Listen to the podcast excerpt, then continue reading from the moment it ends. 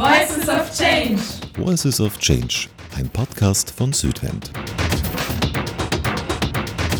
Herzlich willkommen, liebe Zuhörerinnen und Zuhörer. Ich bin Janina und ich finde es mega schön, dass wir heute mit unserer ersten Podcast-Folge Voices of Change beginnen. Wir, das sind die Voices of Change Jugendredaktion von Südwind Austria. Und ja, was haben wir eigentlich alles schon gemacht? Wir haben total viel im Sommer schon uns mit Content-Produktion beschäftigt, hauptsächlich für Instagram, haben da verschiedene Erklärbeiträge gemacht. Wir haben Lieferketten Mittwoch zum Beispiel eingeführt. Wir haben aber auch verschiedene Guides erstellt zu Nachhaltigkeit und Klimagerechtigkeit hauptsächlich. Und wollen jetzt mit diesem Podcast, den wir jetzt aufnehmen, hauptsächlich junge Leute ansprechen oder die Gedanken, die wir auch als junge ja, Voices of Change haben, als junge Stimmen nach außen tragen, das, was uns beschäftigt, das, was vielleicht nicht von jedem oder von jeder gehört wird. Und äh, bin da ganz gespannt, was für Themen wir alle ansprechen werden. Aber jetzt mal ganz am Anfang, wir, ich spreche die ganze Zeit von wir. Wer sind wir eigentlich? Und ich bin Janina. Ich studiere hier in Wien im Master Internationale Entwicklung und bin seit einem guten halben Jahr jetzt schon bei der Südwind Jugendredaktion dabei. Ich bin 24 Jahre alt und studiere jetzt schon ein Jahr hier in Wien. Finde es total schön. Bin auch bei Südwind gelandet, Gott sei Dank. Und finde es super, mich mit verschiedenen Themen wie Klimagerechtigkeit, mich mit Rohstoffextraktivismus auseinanderzusetzen und na, ganz oben natürlich auch Klimagerechtigkeit. Ich sitze hier jetzt aber gar nicht alleine, sondern gegenüber von mir sitzt Laura und ich würde sagen, du stellst dich jetzt mal selber vor. Ja, hallo, ich bin die Laura, ähm, bin 27 Jahre alt und ja, ich bin jetzt schon seit ähm, ja, fast einem halben Jahr bei Südwind auch gelandet. Ähm, bin sehr froh, dass ich jetzt auch bei der Jugendredaktion mitmache und bin sehr gespannt, wie unser heutiger Podcast heute wird. Aber noch zu mir, ich studiere Umweltpädagogik im Bachelor gerade, bin jetzt schon im siebten Semester, also schon, es geht schon auf die Zielgerade zu, sagen wir mal so.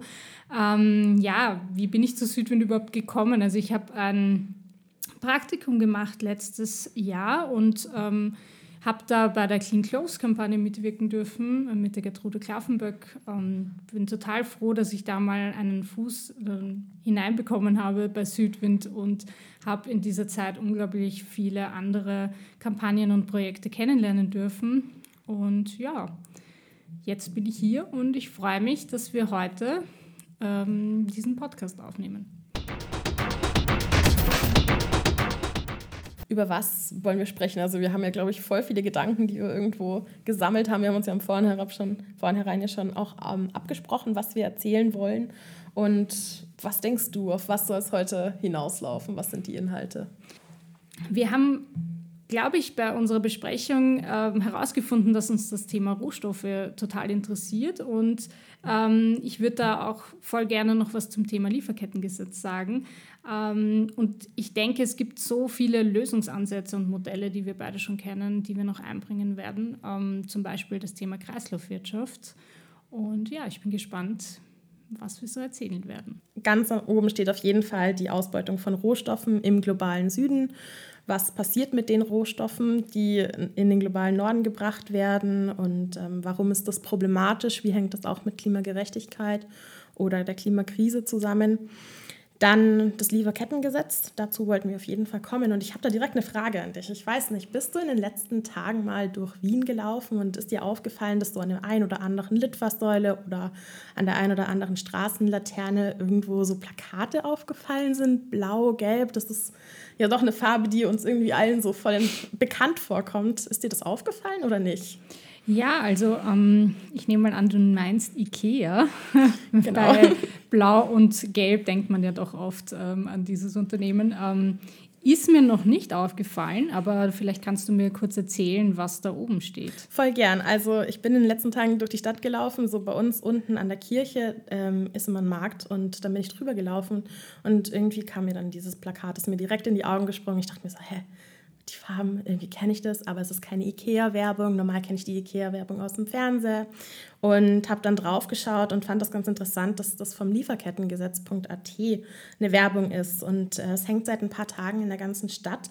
Auf dem Plakat steht drauf, in Millionen IKEA-Möbeln steckt Holz aus illegal gerodeten Wäldern. Und ich finde das total spannend, weil normalerweise, ich meine, du und ich, wahrscheinlich jede Person hat irgendwo ein Billigregal oder sonst was in der Wohnung stehen und weiß, äh, ja, wie, wie IKEA funktioniert.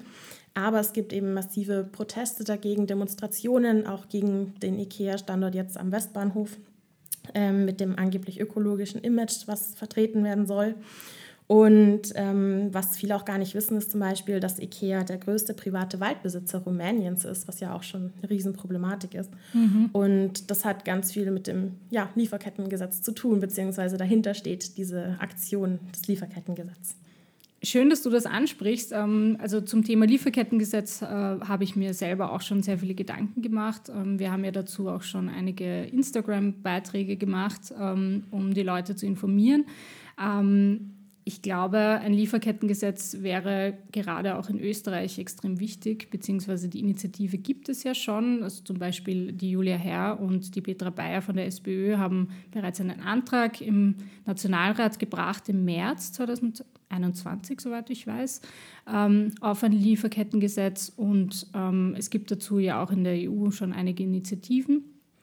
Und in Deutschland ähm, gibt es ja seit kurzem ein Lieferkettengesetz. Ähm, allerdings muss man dazu sagen, dass das ja noch nicht wirklich ähm, tiefgreifend ist, ähm, da es viele Unternehmen gar nicht betrifft. Ich wollte gerade sagen, was sagst du dazu? Ich wollte gerade sagen, aus Deutschland kommt mir das irgendwie schon bekannt vor. Also wir haben, wir haben ja eben im Südwind auch zum Beispiel den Lieferketten Mittwoch gehabt, wo wir immer versucht haben, da uns mit zu beschäftigen. Und da kam schon auch raus, okay, in Österreich äh, ist die Debatte auf jeden Fall da und ein Interesse da. Und auch wenn man rausgeht, ist es so, dass man oft darauf angesprochen wird, ob man unterschreiben möchte, die Petition. Und in Deutschland gibt es das schon. Und ich frage mich dann immer so, hm, okay, ist das jetzt schon inhaltlich so ausgereift oder gibt es da nicht noch ganz, ganz viel, was irgendwo dahinter steht, was offen ist, wo noch nicht so, ja, die, die PolitikerInnen durchgestiegen sind oder wir noch nicht durchgestiegen sind und äh, wo noch ganz viel nachverhandelt werden müsste. Ja, ich kann dazu nur sagen, ähm, ich habe damals ähm, gerade bei einem Südwind Online Talk äh, mit Petra Bayer kurz darüber diskutiert, ähm, welche Unternehmen es überhaupt betrifft. Und da kam irgendwie auch heraus, dass sehr eigentlich viele Unternehmen, die zum Beispiel wenige Mitarbeiterinnen haben, dass die gar nicht in dieses Lieferkettengesetz ähm, einbezogen werden, okay. meistens.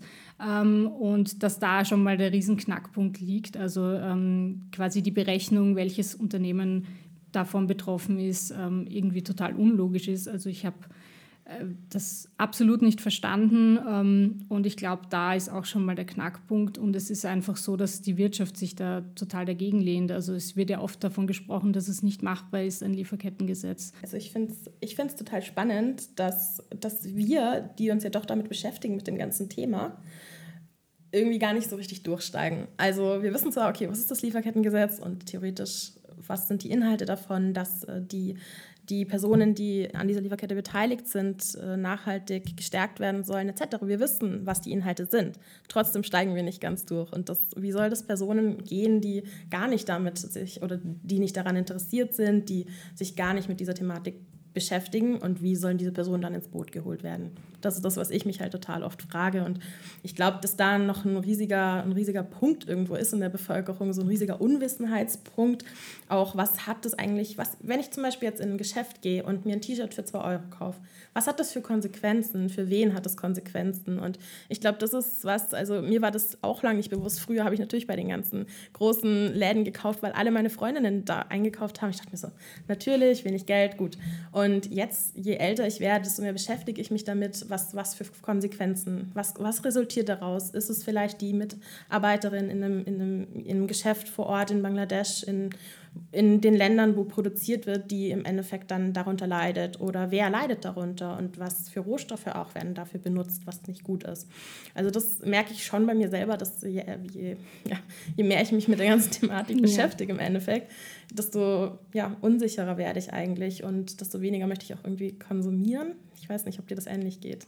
Ja, also diesen Prozess durchlaufe ich auch schon seit vielen, vielen Jahren, ähm, auch durch mein Studium muss ich sagen, ähm, ja, wir beschäftigen uns viel ähm, zum Beispiel auch mit der Kreislaufwirtschaft ähm, auf meiner Universität und es ist für mich auch irrsinnig schwierig, ähm, da durchzublicken oder irgendwie herauszufinden, wie kann ich konsumieren, ähm, ohne irgendwelche ja, Menschen dadurch zu verletzen, jetzt blöd gesagt. Also manchmal habe ich wirklich das Gefühl, ähm, dass uns KonsumentInnen irgendwie verwehrt wird, dass wir da überhaupt durchblicken. Also ich habe das Gefühl, dass es manchmal wirklich Taktik ist von Unternehmen, da ähm, es so zu verkomplizieren, zum Beispiel auch zu, beim Thema Gütesiegel oder Zertifizierungen, Labels, ähm, dass ähm, Konsumentinnen ja gar nicht mehr durchblicken können. Ja. Was, was ja eigentlich auch wieder so voll der Inhalt für einen anderen Podcast noch ist, dass mm. man sagt, okay, dieses ganze Greenwashing oder diese ganzen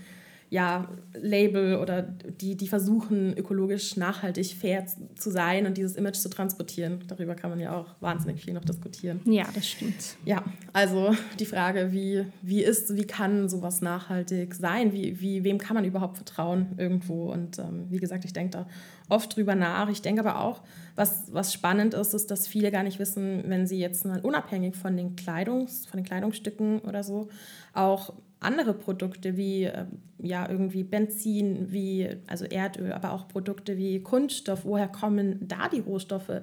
Weil ganz oft immer nur darüber geredet wird, okay, die Kleidungsindustrie ist so unnachhaltig und unfair und immer die, die ganzen Firmen, in denen produziert wird, ja. dass die zusammenbrechen, da hört man ja auch ganz viel drüber in den Nachrichten, dass wieder eine Kleidungsfabrik zum Beispiel zusammengestürzt ist und viele MitarbeiterInnen dann umgekommen sind etc.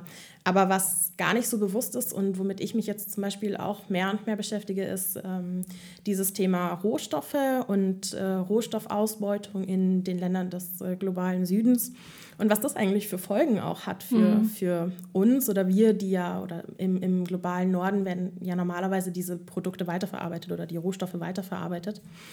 Ähm, was das für Folgen hat, für ökologische Folgen, um jetzt auch auf das Thema Klimagerechtigkeit, Klima nochmal zurückzukommen oder darauf anzuspielen. Das, ich weiß nicht, kennst du dich so mit äh, dieser Rohstoffausbeutung ein bisschen aus oder hast du da?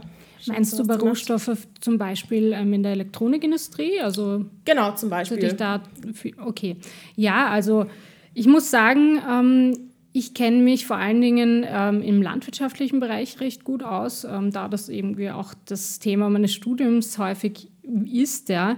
Sind ja ähm, auch Rohstoffe. Genau, also. genau, sind auch Rohstoffe. Ich glaube, das ist uns auch manchmal gar nicht so bewusst, dass ja auch Palmöl ein Rohstoff ist, zum Beispiel, der in unserer Nahrung ähm, sehr viel enthalten ist. Ähm, ich finde, da kommt dann immer nur direkt diese Nutella. Ist, das, ist da nicht auch Palmöl drin? Ja, Oder genau. verschiedene Produkte, in denen Palmöl ist. Genau. Und worüber ganz viel diskutiert wird mittlerweile. Genau, dass also. man das nicht konsumieren soll, etc. Ja, ja ich finde es spannend, dass du das ansprichst, dass eben viele viele Produkte da ein bisschen in den Hintergrund gerückt sind, weil ja, mir ist es auch aufgefallen, also zum Beispiel äh, Billa hat ja auch ganz groß geworben, dass ja natürlich jetzt kein Palmöl mehr enthält, mhm.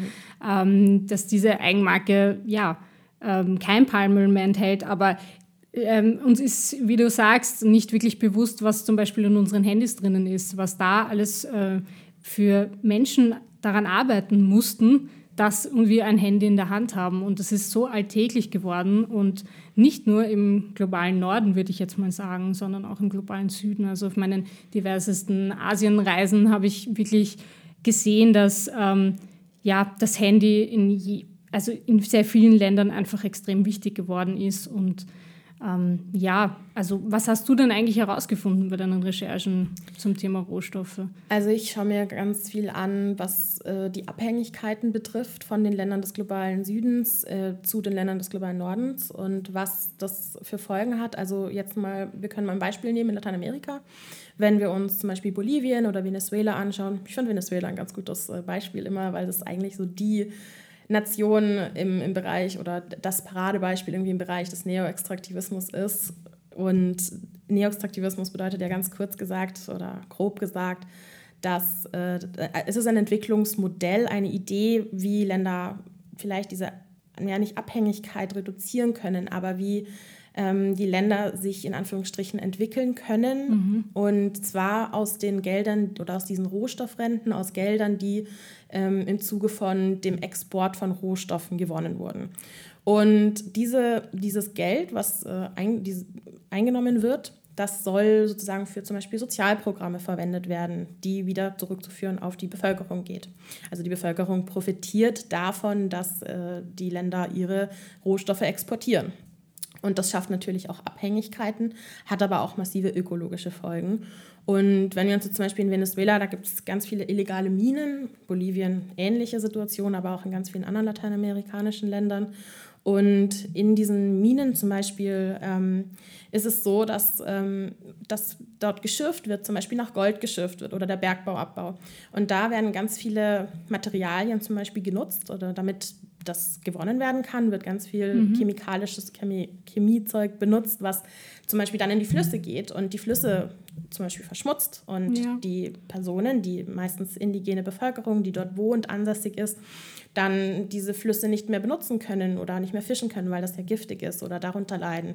Also das sind ökologische Folgen, die, denen die uns vielleicht nicht so bewusst sind, ja. die aber halt massiv einwirken. Und wir sehen immer nur das Endprodukt. Wir sehen, okay, wir haben jetzt hier Gold, jetzt mal pauschal gesagt, und wissen aber nicht, was daran hängt. Mhm. Dass aber zum Beispiel die, die ganzen, der ganze Amazonas, die Flüsse, die dort sind, dann im Endeffekt verseucht wurden, das, das sehen wir nicht. Oder wir sehen nicht, dass es massive politische Spannungen gibt in den Ländern und die Personen, die dort wohnen, unterdrückt werden oder unter, ja, nicht, nicht mehr, nichts mehr sich leisten können. Oder ja, umgesiedelt werden müssen, weil ihre Region zum Beispiel zu einem Bergbauregion umgewandelt werden soll. Also das sind so ja, Folgen, die natürlich die Länder zum einen, die das, davon profitieren können, weil sie das Geld nutzen können, um vielleicht irgendwas zu finanzieren. Wenn wir jetzt mal Korruption außen vor lassen und sagen, das gibt es gar nicht. Aber natürlich auch, ähm, ja, was, was ja, massive Folgen hat, wie ich gerade gesagt habe.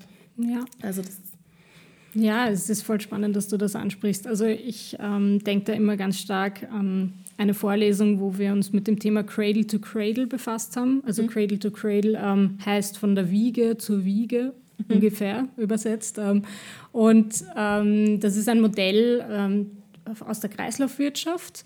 Und ähm, das ist quasi das Paradebeispiel, wie Kreislaufwirtschaft funktionieren könnte. Und da werden genau diese Aspekte mitgedacht. Also, dass wir weggehen von dem Gedanken, dass wir ein Ding produzieren, nur um es zu nutzen und es dann wegzuschmeißen, mhm. sondern dass es ja eigentlich diesen gesamten Kreislauf, dass wir diesen gesamten Kreislauf mitbedenken sollten. Also, das hängt einerseits zusammen mit dem Lieferkettengesetz, wo wir die rechtlichen Rahmenbedingungen schaffen müssen, ähm, um eben die Menschenrechte, die Gesundheit der Menschen, wie du schon vorhin gesagt hast, bei solchen Minen zum Beispiel zu schützen. Aber es braucht generell ein Modell, wo wir den gesamten Kreislauf wieder bedenken. Also dass Dinge nicht nur dafür produziert werden, dass wir sie dann wegschmeißen. Ähm, Bezieht aber dann auch eben Menschenrechte mit ein, beispielsweise. Also dass geschaut, darauf geschaut werden soll oder ist das? Ja, es ist ein Teilaspekt. Okay. Ähm, aber ja, wie gesagt, es ist ein Modell und es ist auch oft kritisiert worden, habe ich in meinen Recherchen auch herausgefunden, ähm, weil es wieder mal um die Umsetzbarkeit geht. Ja. Ähm, also dieses Denken in Kreisläufen befasst sich vor allem mit den biologischen Kreisläufen und auch mit den technischen Kreisläufen. Mhm. Technische Kreisläufe, da werden zum Beispiel auch erneuerbare Energien mit einbezogen. Das, ähm, nehmen wir mal jetzt ein Beispiel ähm, eines landwirtschaftlichen Betriebs. Das ist so das einfachste Beispiel, um es zu erklären. Ähm, wenn ein, ein Landwirt zum Beispiel ähm, Tiere hält auf seinem Hof, dass er von, von null an alles selbst produziert. Also zum Beispiel, er ähm, stellt seine Futtermittel selber her, er verwendet die Abfälle, die zum Beispiel, wenn er Weizen verwendet als Futtermittel, dass er die wieder aufs Feld zurückbringt, dass das der natürliche Dünger für das Feld ist und ähm, zum Beispiel auch die Exkremente der Tiere wieder als Düngemittel verwendet werden. Also dass das ein geschlossener Kreislauf in sich ist und ähm, dass es dann auch weitergeht in Richtung ähm, ja, dass der, der Landwirt zum Beispiel seine Produkte direkt vermarktet und so weiter und so fort. Also es entschließt biologische, technische, aber auch die ähm, sozialen Kreisläufe mit ein. Ja. Weißt du, was ich da jetzt voll spannend fand? Irgendwie muss ich da jetzt voll dran denken. Ich meine, das ist ja, was du gerade gesagt hast, sehr groß skaliert. Mhm. Aber es fängt ja schon auch da an, was zum Beispiel bei uns persönlich im Haushalt ist. Also, dass ich eben dann das ganze Tier benutze, blöde gesagt, aber zum Beispiel kann man ja auch sagen, okay, ich möchte die Kartoffel, alle Kartoffeln benutzen, möchte aber jetzt äh, nicht nur schälen und dann schmeiße ich die Schalen weg, sondern ich kann ja zum Beispiel aus den Schalen auch irgendwie dann noch Chips machen oder so. Also ist ja auch so jetzt ganz vereinfacht oder klein gesagt. Irgendwie hat mich das gerade total daran erinnert. Total ja, das stimmt. Ja. ja. wir sind da auch zu Hause immer wieder am Ausprobieren, ja. ähm, wie wir, wie wir ähm, Dinge wieder verwenden können. Mhm. Ich habe zum Beispiel im Sommer ein Pesto aus Karottengrün gemacht und oh. ähm, habe mich wirklich bemüht, äh, alles zu verwenden, auch wenn man dann vielleicht gelbe Blätter wegschmeißt, trotz alledem. Ähm, ja, schön, dass du das erwähnst. Ja. Das ist genau das, ähm, wo die Kreislaufwirtschaft anschließt. Das ist natürlich viel größer gedacht, wie du gesagt hast, ja. aber ähm, ich glaube, dieses Denken in Kreisläufen auch im kleinen Rahmen, ähm, es wäre total wichtig. Ich finde es aber manchmal ganz gut für mich selbst, auch das runterzubrechen, zu sagen, weil diese, diese Modelle ja doch sehr theoretisch sind mhm. und oft nicht so richtig durchsichtig sind, wenn man sich nicht großartig damit beschäftigt. Man hört es immer so, ja, Ressourcenausbeutung und Exporte und irgendwie sind das Stichpunkte, die einem dann doch nicht ganz so geläufig sind. Deswegen, ja, ganz gut, dass man mhm. sich so vielleicht im Kleinen noch vorstellen kann, was es, was es bedeuten könnte. Ja, also wir haben jetzt schon angesprochen, Ressourcenausbeutung, ganz großes Thema, nicht nur in Lateinamerika, auch in anderen Bereichen. In Afrika wird auch viel äh, betrieben, was ja auch für die Handys zum Beispiel dann alles genutzt wird. Genau. Das äh, finde ich total spannend. Dann Kreislaufwirtschaft ist auch äh, ein Modell, ähm, was nicht als Lösungsansatz, aber irgendwo ja. wichtig ist für diese Diskussion. Und ich glaube, was auch noch ganz wichtig ist, oder was ich auch sagen möchte, ist, dass natürlich müssen auch irgendwo immer diese strukturellen politischen Veränderungen mitgedacht werden. Also es funktioniert, es ist schön, dass wir so darüber reden, aber es kann natürlich langfristig nur funktionieren, wenn auch in den Ländern sich selbst was tut, wenn die politischen Bedingungen gegeben sind dass auch die Bereitschaft da ist von denen, die verantwortlich sind im Land, dass die auch was verändern möchten. Und ich glaube, das ist halt natürlich auch ein Problem, wo wir wenig Einfluss darauf haben, was auch von innen heraus kommen sollte. Das äh, kann, können wir natürlich jetzt nicht so verändern, aber wollte ich auch noch ansprechen, dass das genannt werden muss. Ich weiß nicht, hast du mal von Buen Vivir was gehört? Sagt dir das was? Gutes Leben. Gehört, ja. Ja, das ist, äh, finde ich auch noch ganz interessant, das äh, zu nennen. Das ist eher so ein, auch ein, ein Ansatz, äh, wo die Mutter Natur oder Mutter Erde mehr, also dass man sagt, okay, die Mutter Natur, die hat auch Rechte und nicht nur wir haben Menschenrechte, sondern die hat eben auch Rechte und mhm. man soll sich mehr darauf auch konzentrieren und eigentlich passt das, finde ich, ganz schön zu dem, was wir jetzt so gesagt haben, zu sagen, nicht, also ja, wir müssen auch das schätzen, was wir bekommen. Wir müssen die Ressourcen schätzen, die wir bekommen. Wir müssen mit dem gut umgehen, wie du sagst, mit der Kreislaufwirtschaft auch was zurückgeben vielleicht oder alles benutzen. Genau, ja. Ich finde, es passt irgendwie auch ganz gut genau. dazu. Äh, und finde ich auch ein schönes äh, Modell, falls es den einen oder anderen, die ein oder andere noch interessiert. Wenn wir, finde ich auch ganz spannend. Genau, das schließt eigentlich wirklich genau an die Kreislaufwirtschaft an oder auch an den Gedanken der Kreislaufwirtschaft. Also das finde ich eben auch so schön an diesen Modellen. Ja, sind Modelle, trotz alledem finden all diese Modelle schon irgendwo Anwendung und das ist auch irgendwie die Konklusio, die ich oft ähm, am Ende dieser Gedankengänge habe. Ja, es gibt schon so viele schöne Beispiele, wie es funktionieren kann. Und ähm, ich glaube, es ist gut, sich diese Best-Practice-Beispiele ähm, als Vorbilder zu nehmen. Ja? Und deswegen glaube ich auch noch immer daran, dass ein Lieferkestengesetz funktionieren kann. Äh, auch wenn es sehr groß klingt und sehr kompliziert klingt. Ich glaube einfach daran, dass es ein Schritt in die richtige Richtung ist, egal welche Schritte wir setzen, sie haben eine Auswirkung. Und ein Lieferkettengesetz global gesehen wäre wunderschön und riesengroß und ich glaube auch daran, dass es funktionieren kann. Ähm, wir müssen nur einfach mal anfangen. Ich bin auch gespannt, ja. ob es jetzt vielleicht äh, den Personen, die zuhören, also die Zuhörerinnen und Zuhörer, auffällt, diese Plakate, wenn sie jetzt durch die Stadt laufen, durch Wien laufen und sich denken, hm, darüber habe ich was gehört. ja, total spannend. Genau.